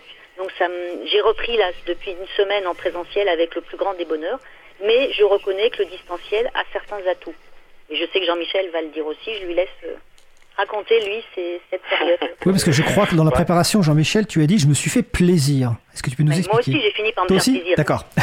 Jean-Michel. Ah, ah, oui, oui, mais clairement, en fait, euh, ça a été une obligation qui a été vite transformée en plaisir. C'est alors déjà, on a tous les outils. C'est-à-dire que, alors comme euh, Marie-Jo, hein, euh, comme tout le monde en France, hein, le, avril-mai, ça a été euh, le blackout, voilà, terminé. donc du coup, il bah, fallait réagir assez vite. et donc, ben, la réaction, c'est de, c'est de prendre en main les, les outils nécessaires pour refaire les formations à distance. Alors, on a une chance incroyable dans le libre, enfin, je, le savais avant, mais il, fallait ce, moment-là pour y, rentrer, c'est qu'on a tous les outils qui vont bien, quoi. Et, il n'a pas fallu longtemps. Euh, fin avril, j'avais tous mes outils, euh, que ce soit, enfin, Chamilo, Moodle. Euh, ou OpenEDX pour qu'on a testé pour les pour, la formation à distance, mais aussitôt, bah, on est passé sur Big Blue Button, évidemment, Etherpad que j'utilisais avant. Là, on, on, a utilisé des pratiques différentes, enfin des usages. Euh, collabora en e-office dans Nextcloud, Lime Survey pour les formulaires et les, procédures euh, en ligne. Enfin, on a, on a tous les outils. Donc déjà, ça. Euh, alors ensuite, là où ça a été un plaisir, en effet, ça a été de pouvoir euh, monter des, procédures pédagogiques, enfin de transmettre, du, à transmettre du savoir d'une autre façon. Et donc, comme on maîtrise tous ces outils-là, ben, du coup, ben, on a placé les bons outils au bon, endroit où on avait besoin de les avoir. On a monté en fait euh, ce qui était nécessaire. Euh, les premières formations au mois de mai, depuis les premières formations au mois de mai, je n'ai pratiquement fait que de la distance, que de la formation à distance. Alors ce qui a changé aussi, c'est que toutes les formations qu'on faisait, puisqu'on se déplaçait sur toute la France, même au-delà, et eh ben quand on se déplace pour une formation de 2, 3, 4 jours, ben, du coup euh, euh, on essaye de condenser la formation, mais là c'est plus pareil. Avec la formation à distance, et eh ben, du coup on a découpé en matinées. C'est-à-dire que maintenant toutes les formations, c'est une demi-journée. Donc euh, des plein de matinées comme ça, toutes les matinées sont prises pour faire des formations. Et ça, ça devient plus flexible aussi pour les stagiaires. C'est-à-dire que du coup, dans la même journée, ils peuvent être en formation le matin et puis travailler à leur bureau l'après-midi. Enfin là, en l'occurrence, c'était pas le bureau, mais c'était chez eux. Mais d'une manière générale, la formation à distance, ça a apporté euh, pour nous euh, euh, de nouveaux usages avec de nouveaux outils, un plaisir de travailler sur un temps découpé. Voilà. Alors, euh, j'ai une question justement sur ces nouveaux usages, mais juste avant, euh, est-ce que la formation euh, à distance est plus fatigante pour le formateur et la formatrice? Et même question pour les personnes qui suivent la formation par rapport à une formation purement présentielle. je ne sais pas qui veut répondre à la question. Alors là, là moi, je, très clairement, en présentiel, je suis épuisée, lessivée à la fin de la formation, mais mes stagiaires aussi, il hein, n'y a pas de souci. en distanciel, c'était les stagiaires qui me disaient c'est épuisant épuisant parce qu'ils sont à fond. Parce que quand il y a un groupe, il y en a toujours un qui est en retard, qui va poser une question, les autres peuvent se reposer. En distanciel, euh, bah, c'est chacun de son côté, ça c'est très compliqué aussi. Quand ils étaient à deux, c'était quand même plus simple pour eux. Il n'y a pas cette entraide qu'on a dans une salle de formation. Les gens s'entraident. Donc là, ils sont très seuls. Et ils, étaient tous, des bons utilisateurs qui me disaient c'était super, mais je suis épuisé. Donc euh, voilà, moi je pense que c'est beaucoup plus reposant pour le formateur, à mon avis, alors peut-être qu'en distanciel aussi, j'ai une certaine dynamique qui fait que je me vide complètement, mais pour moi c'est beaucoup plus reposant et c'est le côté aussi positif. je suis d'accord, hum, c'est ça. C'est plus reposant pour le formateur, c'est peut-être plus de tension pour les, pour les stagiaires et c'est pour ça qu'on a découpé les formations en demi-journée. Voilà. Pour moi, une journée de formation, c'est trop lourd. D'accord. Ah, il y en a que là, il y en a où ça, ils ont apprécié parce que certains sujets, comme euh, en respectant des pauses, hein, comme en présentiel, hein, moi je fais 15, 15 minutes de pause par demi-journée, que ce soit distanciel ou présentiel. Euh, donc en respectant les pauses, j'ai pas vu le temps passer. C'est là où j'ai fini par me faire plaisir. Je m'étais dit une journée, ça va être monstrueux. C'est ce que disaient les gens en disant passer une journée euh, derrière son ordinateur, ça va être monstrueux. Et en fait, comme ils pratiquent, puisqu'on est quand même sur de la pratique dans nos outils bureautiques, enfin numériques, eh ben, du coup, ça passe très très vite. Mais je pense que c'est lourd et qu'il vaut mieux, en effet, privilégier du demi-journée plutôt qu'une journée entière. Mais ça se fait aussi. Mais tu as raison. Hein. D'accord. Alors, je précise juste qu'il nous reste euh, une petite dizaine de minutes. Avant de poser une nouvelle question, j'ai juste précisé que l'ensemble des outils qu'on a cités, vous pouvez les découvrir hein, sur le site du collectif, euh, notamment en tout cas sur le site du collectif euh, Chaton, donc Chaton avec un S, un chaton.org, qui est le collectif des hébergeurs alternatifs, transparents, ouverts, neutres et solidaires, notamment euh, Big Blue qui est un outil de visioconférence et de classe virtuelle. Et justement, j'avais une question, Marie-Jo. pendant la préparation, si je me souviens bien, tu m'as expliqué que donc cet outil de classe virtuelle propose la vidéo, le partage d'écran, mais aussi une zone de chat et, tu m'as dit que des gens qui ne s'exprimeraient pas en présentiel s'étaient exprimés euh, sur la zone de chat. Est-ce que tu peux me faire ce retour d'expérience? Des gens dans un groupe, alors en plus, euh, toujours pareil, euh, Jean-Michel, un des groupes, on peut avoir des problèmes de hiérarchie, on peut avoir des problèmes de grande timide ou de grande gueule. Et eh ben des gens qui n'auraient pas ouvert la bouche dans un groupe, donc ça c'est le rôle du formateur de, les, de, les, suivre, hein, euh, vont facilement poser la question sur le chat, euh, commenter quelque chose. Et puis il y a le chat privé aussi. Il y a ceux qui vous écrivent. Alors ça c'est compliqué à suivre, le chat public et le chat privé qui consiste, je l'explique en deux mots, on a un outil de chat. Quand on écrit, tout le monde voit ce qu'on écrit, mais on peut aussi écrire sur Big Blue Blueton en privé à quelqu'un, c'est-à-dire qu'il n'y a que la personne. Donc moi j'avais des gens qui me posaient des questions en chat privé. Ils ne les posaient pas au groupe. Donc ça c'est une gymnastique que de suivre les deux. Hein. mais du coup, des gens qui n'auraient certainement jamais dit autant de choses qu'en présentiel, alors qu'en distanciel, ils ont pu s'exprimer et poser des questions. Donc ça permet en fait à des gens, effectivement, comme tu viens de le dire, que, en fait, de s'exprimer alors qu'en fait, elles ne l'auraient sans doute pas fait en, présentiel. Donc ça fait partie de ces, de ces apports positifs, finalement, quelque ah part, du distanciel. Alors de s'exprimer soit pour poser une question, soit pour poser une question en quelqu'un qui serait peut-être plus avancé, qui en même temps fait des tests parce qu'il est sur Internet en même temps, il vérifie, euh, il fait des questions parallèles. Il n'aurait pas bloqué une formation pour parler d'un sujet annexe, alors que là, on peut le faire. D'accord. Euh, est-ce que, tu veux rajouter quelque chose, Jean-Michel, avant qu'on passe au dernier point? Non, non, c'est voilà. On, a des beaux outils et quand on les utilise bien, enfin, je veux dire, c'est parfait, c'est nickel. on, profite là. Mm.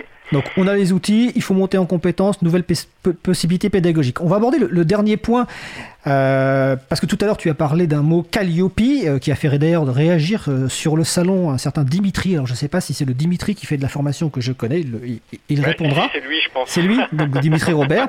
Donc on, le salue. donc le dernier point. On va parler de lui. D'accord. Alors le dernier point, c'est la problématique du financement de, la formation professionnelle en France. Euh, alors comme c'est un sujet qui est un petit peu euh, particulier, euh, voilà, tu as un terrain glissant, on va dire. Peut-être que toi, tu pourrais, Jean-Michel, commencer par expliquer ce qu'est Calliope, ce que tu voulais dire là-dessus. Ouais. Alors bon, je vais, reprendre un petit texte pour expliquer, mais enfin c'est tout simple, c'est qu'en fait Calliope, c'est la future certification obligatoire pour les organismes de formation à partir du 1er janvier 2022. Donc c'est une certification pour organismes de formation. C'est une, euh, ça, ça, a été pondu par la loi du 5 septembre 2018 et il faut le mettre en place pour 1er janvier 2022. Pourquoi, pourquoi on est obligé d'être certifié? Il bah, faut savoir que quand on fait de la formation professionnelle, il y a des fonds. Il y a des fonds qui interviennent. Il y a les fonds du pourcentage que chaque euh, Français verse sur son bulletin de salaire. Il y a un pourcentage qui va à la formation professionnelle, donc qui est euh, collecté par les. Avant c'était les OPCA, maintenant c'est les OPCO. Et donc en fait ce pourcentage, il sert à, abonder, à permettre de monter des formations professionnelles. Donc pour pouvoir profiter de ces fonds, il va falloir à partir du 1er janvier 2022 être certifié Calliope. Voilà. Euh, ça permettra aussi euh, d'avoir des formations auprès d'organismes publics parce que même les collectivités et l'État devront faire appel euh, à savoir si on est certifié Calliope ou pas pour pouvoir assurer la formation. Euh, ça permettra aussi euh, d'être certifié Calliope, d'inscrire euh, l'organisme enfin que l'organisme de formation inscrive des parcours de formation au répertoire spécifique ou au répertoire national de certification professionnelle. C'est-à-dire en gros là où on retrouve l'ensemble des formations. En gros, Calliope, c'est quoi? C'est une demande, une continuité du Datadoc. Alors Datadoc, c'est un autre gros mot. Bon voilà, Datadoc c'est en 2017. Maintenant, on a Calliope. C'est une structuration, une demande de structuration forte des organismes de formation. D'accord. Euh, c'est une bonne chose C'est de l'administratif, c'est du pur administratif, avec 32 indicateurs et 7 critères, d'accord Et puis, euh, bah, du coup, en fait, c'est ce que je disais tout à l'heure, c'est-à-dire la possibilité de prendre en amont les attentes exactes euh, des stagiaires, d'avoir un feedback enfin pour savoir s'il y a une bonne progression, d'avoir des, échanges constructifs au-delà du temps de formation. C'est-à-dire qu'il y a tout un travail administratif. Voilà. C'est de la procédure et c'est de la procédure qui n'est pas finie, c'est pas prêt de s'arrêter parce qu'on est dans une démarche d'amélioration continue. Ok. Marie-Jo, là-dessus, tu veux ah. réagir? Je vais réagir un peu sous un autre angle. Alors, Datadoc, c'est pas un gros mot. C'était une certification qualité qui nous a tous permis justement de remettre en place les bonnes procédures. Et, et le but de Datadoc, c'était d'éliminer les petits organismes de formation mais ils se sont accrochés et ils se sont certifiés, pour la bonne raison que c'était du temps et on l'a fait. Euh, là où c'est absolument scandaleux, ce Calliope, c'est que c'est une certification qui coûte minimum 5000 euros pour une sorte. Donc là, en fait, il faut payer pour être certifié. Il ne faut pas être meilleur que les autres, il faut payer. Et donc, j'en reviens au logiciel libre, 90% des entreprises du libre sont des TPE. Ça veut dire que demain, si une entreprise veut se faire financer sa formation administration Linux, elle n'aura pas le choix de son prestataire si celui-ci n'a pas sorti 5 000 euros la première année plus 3 000 euros tous les deux ans pour euh, être, avoir sa certification Calliope. Le but, c'est toujours d'éliminer les petits organismes de formation. Et dans le logiciel LIP, ce sont des petits organismes de formation. Voilà ma vision de Calliope. Et on en parlera, Jean-Michel, mais quand une, collectivité fait un appel d'offres, elle n'a rien à faire de Calliope. Oui, quand il y a appel d'offres, c'est... obligatoirement de l'appel d'offres. Ils n'ont pas le droit de faire de la formation sans appel d'offres. Ouais. Et, et, puis il y a autre chose à, à prendre en compte ah, aussi dans, dans, ce cas-là, c'est que euh, on n'est pas obligé d'être Calliope pour survivre en tant que centre de formation, parce que de toute façon, c'est c'est à peine un quart des formations qui passent par les OPCO. D'accord. OPCO, opérateur de compétences. Hein. On a cité beaucoup de mots clés. Je voudrais dire une dernière chose à propos de Dimitri qui est en ligne. On est en train, euh, il y a un projet de Dimitri de développement euh, d'une application pour répondre à la demande de structuration Calliope. Et Dimitri en fait un logiciel libre en AGPL euh, et j'ai mis le lien euh, sur le site de l'April. D'accord, on mettra la référence. Donc Dimitri Robert, la, la, GPS est une licence libre, notamment pour les euh, dédiée pour les services et sites web, etc. Alors je suis désolé, mais les, intervenants après viennent de rentrer. En tout cas, ils nous attendent derrière la vitre sagement. Allez, il nous reste deux minutes chacun et chacune pour, bah, si vous avez un message à faire passer, un résumé ou une actualité ou un besoin. On va commencer par Jean-Michel, mais vraiment deux minutes maximum, Jean-Michel. Euh, ben, L'actualité, c'est toujours d'améliorer le catalogue et d'avoir des spécialistes qui sont capables de défendre des logiciels libres qu'ils apprécient. Donc, euh, c'est de trouver des personnes qui se font plaisir dans la formation pour, pour, pour, pour, monter des, des formations, en avoir plus. Euh, l'idée aussi, c'est de bien faire penser à tout le monde que s'il y a des migrations vers le euh, logiciel libre, ben, c'est pas moins cher que du logiciel propriétaire. Donc généralement, ce qu'on dit, c'est que l'argent des licences, il faut le pointer vers la formation professionnelle. Ça, c'est un point euh, qu'on ne dit pas assez, parce que arrêter de payer des licences de logiciels, c'est utiliser l'argent sur des budgets de formation professionnelle parce qu'il faut accompagner les migrations. C'est le changement. Donc euh, ça c'est un voilà. Et puis euh, et puis de dire aussi que quand on, vous travaillez avec des, spécialistes qui sont dans le libre, euh, ce sont des gens qui sont généralement intégrés dans les communautés et que les formations professionnelles c'est aussi un moyen de voir en fait quels sont les problèmes qui sont posés par l'application, voire même les bugs et les choses comme ça. Et généralement les formateurs, eh ben ils ont un rôle de faire remonter ces bugs et ces améliorations de logiciels, d'ergonomie et de choses comme ça.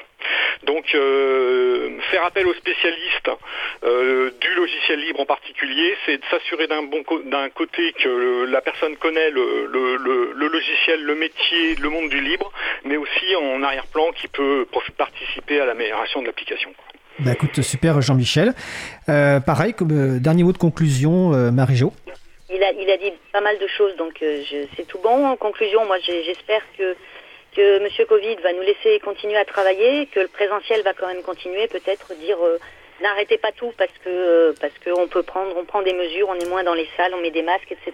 Donc formez-vous et puis bah, bien sûr avec des gens qui connaissent et qui sont passionnés euh, par l'outil parce que parce que sinon ça se passera mal et qu'il y a des, migrations qui se passent mal parce qu'on a pris les mauvais intervenants euh, et que ça se passe mal à la fin. Donc voilà, et en espérant que, que cette année se, soit moins perturbée que 2020. Ah bah, c'est tout ce qu'on peut espérer. En tout cas, je conseille les personnes qui cherchent des intervenants et intervenantes de qualité professionnelle et libris de faire donc appel à Marie-Jo Castinel, donc de la société opengo.fr et Jean-Michel Boulet, 2i2l.fr. Bah, je vous remercie tous les deux, puis je vous souhaite de passer une belle fin de journée. Et à bientôt. Merci, à bientôt. Au revoir. Alors, nous allons faire une pause musicale.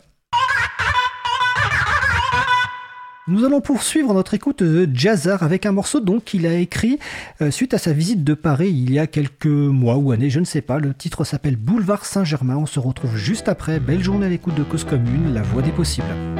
Cause Commune 80.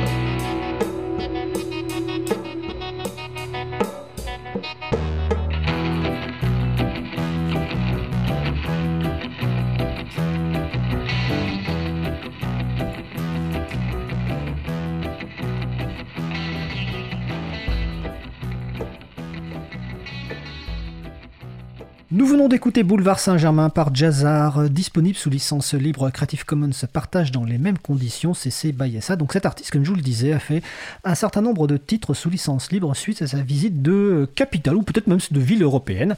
Donc vous retrouverez sur le site de l'artiste, hein, sur sa page soundcloud.com et vous retrouverez les références sur le site de l'April, et sur le site de la radio causecommune.fm. Vous écoutez toujours libre à vous sur Radio Cause Commune 93.1 en Ile-de-France et partout dans le monde sur causecommune.fm. On va passer au sujet suivant. Libérer d'autre que du logiciel La chronique d'Antanac, des personnes actives de l'association Antanac, se propose de partager des situations très concrètes et ou des pensées mises en acte et en pratique au sein du collectif, le reconditionnement, la baisse des déchets, l'entraide sur les logiciels libres, l'appropriation du numérique par toutes et toutes. Donc aujourd'hui, euh, Isabelle et Fréco vont nous parler, euh, bah, vont continuer sur le thème hein, des précédentes chroniques, les téléphones euh, libres, enfin les systèmes d'exploitation libres pour téléphone. Donc je sais pas qui commence. Bonjour. Bon, ben, c'est Françoise Fréco qui va, qui va poursuivre son, son, exposé là-dessus, puisqu'on avait déjà pas mal avancé, hein, François, sur ces sujets. Oui, donc le 13 octobre et le 10 novembre, on avait parlé, euh, donc euh, commencé par l'importance de la protection des données personnelles sur son téléphone, en utilisant notamment des logiciels libres. Et on a ensuite évoqué jusque-là les systèmes libres basés sur Android. Donc l'intérêt principal est de permettre d'avoir une compatibilité avec les applications Android. Et aujourd'hui, donc, on va changer, on va parler uniquement des systèmes entièrement GNU Linux, qui ne sont donc pas basés sur le projet open source d'Android, mais bel et bien sur les différentes distributions GNU Linux. Ok, du coup, avec eux, on peut retrouver directement ce qu'on a sur un PC, pareil, sur un téléphone. Alors, euh, suivant les systèmes, euh, oui, mais c'est possible techniquement. Après, juste que les logiciels pour PC sont développés sur un écran d'ordinateur, bien plus grand que celui d'un smartphone. Donc, si vous pouvez concrètement installer des applications pour PC, les utiliser ne sera pas forcément possible. Ça permet quand même de garder ses repères, comme pour les mises à jour euh, euh, sur son téléphone de la même manière qu'un PC. Alors cela dépend encore des versions. Typiquement pour garder les mêmes réflexes que sur un PC, il faudra choisir par exemple la version pour téléphone de Debian, qui est la mère de la majorité des distributions grand public. Et ce système, il est disponible pour quels appareils? Alors ce système, il est encore tout frais et il vient de sortir préinstallé sur un téléphone entièrement libre, le Libre M5 de la société Purisme, qui a adapté ce système en le nommant PureOS, système qui a d'ailleurs pu recevoir le tampon de Richard Stallman comme étant validé 100% libre. Ah, c'est Richard Stallman à valider, le pape du logiciel libre depuis 1984, mais est-ce qu'on peut l'avoir sur d'autres appareils? Alors celui-là, pour l'instant, il vient d'apparaître en version communautaire sur le nom de Mobian, installable sur le PinePhone, un autre appareil spécifique GNU Linux. Alors ici, la démarche du PinePhone est différente de celle du LibreM5. La société Pine64 propose ici un téléphone peu cher avec du matériel libre et laisse le travail à chaque communauté de préparer un système pour cet appareil, ce qui permet de booster le développement des distributions. Mais tu crois, tu penses qu'on peut le, conseiller d'ores et déjà là en pour le grand public ou? Alors là, cet appareil est au départ conçu pour les développeurs des communautés GNU Linux, qui peuvent d'ailleurs démarrer directement un système depuis une carte micro SD externe. Vous pouvez donc tester facilement une distribution parmi la vingtaine de disponibles sans écraser votre système. Ok, on fait comme euh, ça fait penser au démarrage d'un PC à partir d'une clé live USB par exemple. Oui, bah c'est exactement ça, c'est exactement l'équivalent, mais sur un téléphone. D'accord.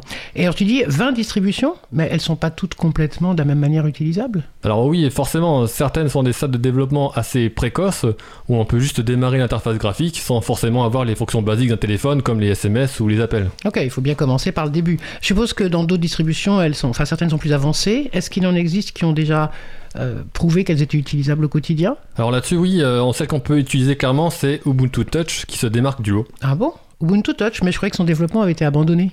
Alors c'est l'entreprise Canonical qui est derrière Ubuntu qui a arrêté son développement en 2017, mais la communauté a repris aussitôt la relève. Ok. Alors Ubuntu, euh, est-ce que, à Antana qu'on avait été embêté par ça, est-ce qu'il propose toujours par défaut des liens comme avec Amazon, comme sur PC Là du coup, vu que c'est maintenant 100% supporté par la communauté, il n'y a pas de risque d'intrusion commerciale comme celle-là, par défaut, ainsi que dans le magasin d'applications. Ok, donc là c'est communautaire. Et ils entretiennent à jour juste le système ou est-ce qu'ils le font vraiment évoluer? Alors la différence maintenant, c'est que de nombreux développeurs bénévoles remplacent un petit groupe de développeurs à plein temps, et l'orientation choisie est clairement de collaborer avec les autres communautés afin d'avancer plus vite. Et le développement d'Ubuntu Touch avance bien Oui. Même s'il y a encore plein de choses à faire, après avoir migré le système vers la version stable d'Ubuntu de 2016, ils ont déjà bien avancé la migration vers la version stable de 2020, qui se fera cette année. Ah, tu veux dire qu'ils vont se baser sur la version LTS, Long Term Support, de 2020, la 20.04 Oui, c'est ça. Ok. Donc cela permet de bénéficier directement des mises à jour d'Ubuntu. Elles sont ensuite proposées sous la forme de packs disponibles environ tous les deux mois pour le téléphone. Avec la dernière mise à jour par exemple, ils ont amélioré nettement les performances du navigateur web et ils rajoutent régulièrement des améliorations de l'interface en rajoutant quelques fonctionnalités. Hmm, ok. Est-ce que c'est aussi technique à installer que Lineage Alors là non, pas du tout. C'est même euh, plus facile à installer qu'une distribution sur un PC. L'installation est totalement guidée et automatique. Et avec leur dernière version, il n'y a même plus rien à faire sur le téléphone, même pas besoin de combinaison de touches. Et voilà, bah donc c'est accessible vraiment à tous. Et Ubuntu Touch fonctionne très bien avec une vingtaine d'appareils, sachant qu'une autre vingtaine est en cours de maturation. La Hmm. liste est disponible dans le premier lien du pad indiqué dans les commentaires de l'émission. Ok. Bon, mais du coup, ça donne envie. Et alors, est-ce qu'il est complètement libre? Est-ce que tous les composants sont fonctionnels, comme euh, le Wi-Fi, le GPS, le Bluetooth, etc. Alors euh, sur les téléphones, il est difficile d'avoir uniquement des pilotes libres disponibles sur du matériel propriétaire. Mhm. Donc pour permettre de pouvoir profiter pleinement des fonctionnalités du téléphone, il a donc été choisi d'utiliser certains pilotes non libres d'Android, mais de les cloisonner afin qu'ils ne puissent faire rien d'autre que ce qu'on leur demande. Ok, ça marche bien. Oui, alors tout est fonctionnel. Après, il, peut y avoir encore des progrès à faire sur certains points, comme la gestion du GPS par exemple. Hmm. Concrètement, au quotidien, ça donne quoi? On peut le conseiller, donc, à tout le monde. Alors, euh, vu que ce n'est plus sur une base Android, il faut bien avoir en tête qu'aucune application Android n'est compatible nativement. Après, on peut retrouver en général un équivalent, ainsi que toutes les applications classiques pour un usage quotidien. Voilà, il faut bien prendre ce qu'il y a de disponible et être flexible sur ses habitudes. Par exemple, WhatsApp impose l'utilisation de son application propriétaire pour utiliser son service. Impossible donc d'avoir une application libre compatible WhatsApp. Ouais, mais en même temps, si on fait la démarche d'aller sur GNU Linux, c'est pour sortir des GAFAM. Et surtout que, bah, là, t'as vu, WhatsApp vient d'annoncer qu'ils communiqueront leurs données à Facebook à partir du 8 février. Ah bon bah, Je crois qu'il euh, le faisait déjà. Bon, bah, du coup, euh, c'est vraiment l'occasion de franchir le cap et de sortir des, GAFAM. Donc euh, après, voilà, faut savoir aussi que des geeks ont quand même réussi à faire tourner cette application sur Ubuntu Touch en simulant un environnement Android. Mais cette bidouille n'est pas encore totalement au point pour la conseiller au grand public. Dans ce cas, sans avoir les mêmes fonctionnalités, il faut se reporter sur une application équivalente comme Signal ou Telegram qui marche très bien pour les messages écrits et dernièrement aussi pour les envois de messages vocaux. Par contre, les appels directs ne sont pas encore fonctionnels, donc dans ce cas-là, il faudra se tourner vers l'Inphone, la seule application qui permet aujourd'hui de passer des coups de fil par Internet, donc le protocole VoIP. Du coup, tu dirais qu'il y a encore un profil type de l'utilisateur d'Ubuntu Touch? Alors j'étais surpris au stand de, de la dernière Ubuntu Party à Paris, où les, où les utilisateurs d'Ubuntu Touch que j'ai rencontrés sont plutôt de l'ancienne génération, sensibles à la protection des données personnelles et qui considèrent le smartphone comme un téléphone plus plus, plutôt qu'un unique appareil qui remplace totalement un ordinateur. Bah, Il y a même des grands-mères qui l'utilisent au quotidien, faut savoir. Ah, Et des grands-pères Ah bah oui. donc voilà, donc euh, forcément, il y a aussi des nombreux geeks comme moi qui sont plutôt hyper enthousiastes euh, de montrer qu'il est possible d'utiliser au quotidien GNU Linux sur son téléphone. Ok, donc toi, tu en es satisfait, ça répond à tous les besoins que tu as. Bah oui, alors moi je ne représente aussi pas l'utilisateur classique. hein. J'ai franchi le pas du smartphone seulement il y a deux ans, donc et directement sur Ubuntu. Donc je n'ai pas et je n'ai aucune habitude donc sur euh, Android. Donc oui, je suis comblé avec ce système fiable au quotidien et qui s'améliore avec le temps, et en rajoutant de, qui rajoute en plus des nouvelles fonctionnalités avec le temps. Tout ça compatible avec d'anciens téléphones disponibles seulement entre 100 et 100 euros, donc entre 50 et 100 euros. Donc euh, c'est vraiment top pour lutter contre l'obsolescence logicielle et l'espionnage des données. Ok, et toi qui n'es pas un grand-père, franchement, t'as jamais eu envie d'utiliser d'autres applis? Alors, euh, à vrai dire, si, il y a quand même une application là, qui, euh, qui m'est utile, c'est euh, Cesium qui permet de payer en June la monnaie libre. Et donc, du coup, tu fais comment? T'as un autre téléphone pour ça? Alors non, mais euh, il y a une solution. Euh, oui, parce que avoir un deuxième téléphone, c'est pas marrant, mais euh, il est possible d'installer plusieurs systèmes sur le même téléphone. Alors du coup, j'ai donc un multi-boot au démarrage, c'est-à-dire que je peux choisir au démarrage de choisir Ubuntu Touch par défaut, ou bien Lineage sans Google, que j'utilise juste pour utiliser Cesium, donc pour la monnaie libre, ou pour faire des démonstrations en gros.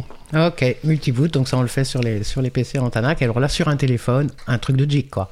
Comme quoi, c'est vraiment euh, de plus en plus proche d'un d'un ordinateur en fait. hein. Bah c'est ça, c'est pour montrer juste aux gens qu'on peut vraiment s'approprier le matériel. Bon, et alors euh, ton affaire, la Cesium, pour payer en monnaie libre, c'est encore une monnaie alternative euh, basée sur l'euro ça Alors non, ça n'a rien à voir, hein. c'est une crypto-monnaie que l'on utilise sans dépenser un seul euro, sans banque, conçue par et pour les humains, afin de répartir de façon équitable la création de monnaie, plutôt que de confier ce privilège exclu- exclusivement aux seules banques. Mhm. Donc là, c'est un autre vaste programme. Voilà, donc si vous vous vous demandez qu'est-ce qu'on peut libérer d'autre que les logiciels, je vous réponds, la monnaie. Eh bien écoutez, merci Fréco et euh, Isabelle, ça sera sans doute un sujet un jour, euh, la libération de la monnaie. Donc Antanac, je rappelle que le site web c'est antanac.com euh, avec un K. en plus ce sont nos voisins et voisines donc au 18 rue Bernard Dimet, donc n'hésitez pas à les contacter. Et Isabelle anime une autre émission de radio sur Cause Commune qui est un coin quelque part sur l'habitat, donc n'hésitez pas à écouter sur causecommune.fm. Merci, à vous. Et puis, bonne fin de journée. Mais vous restez évidemment avec moi pour les annonces de fin. Donc, nous allons passer aux annonces de fin.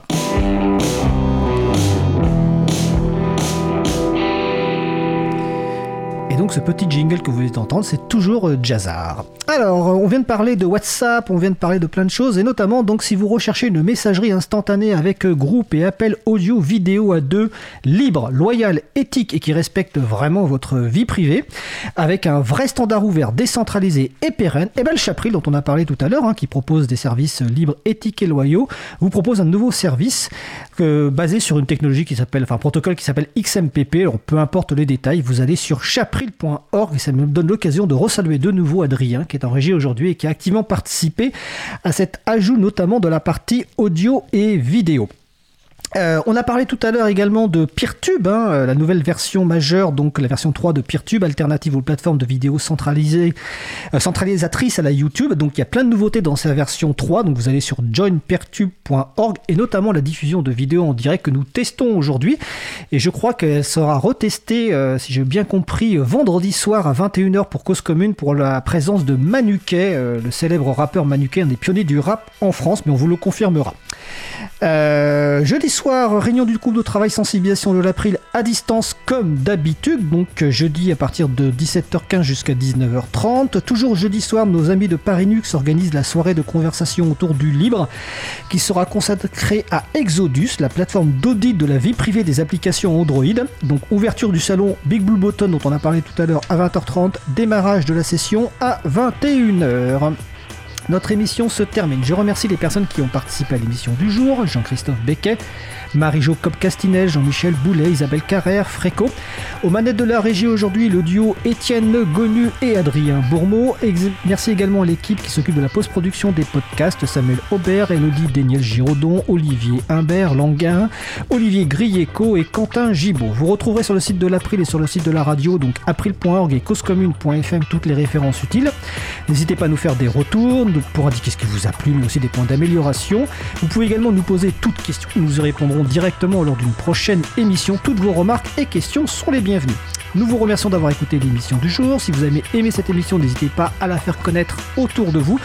Faites également connaître la radio Cause Commune, la voix des possibles. Notre prochaine émission en direct aura lieu mardi 19 janvier 2021 à 15h30. Notre invité principal sera le député Éric Botorel et nous échangerons suite à la publication de son rapport sur les données publiques et les codes sources.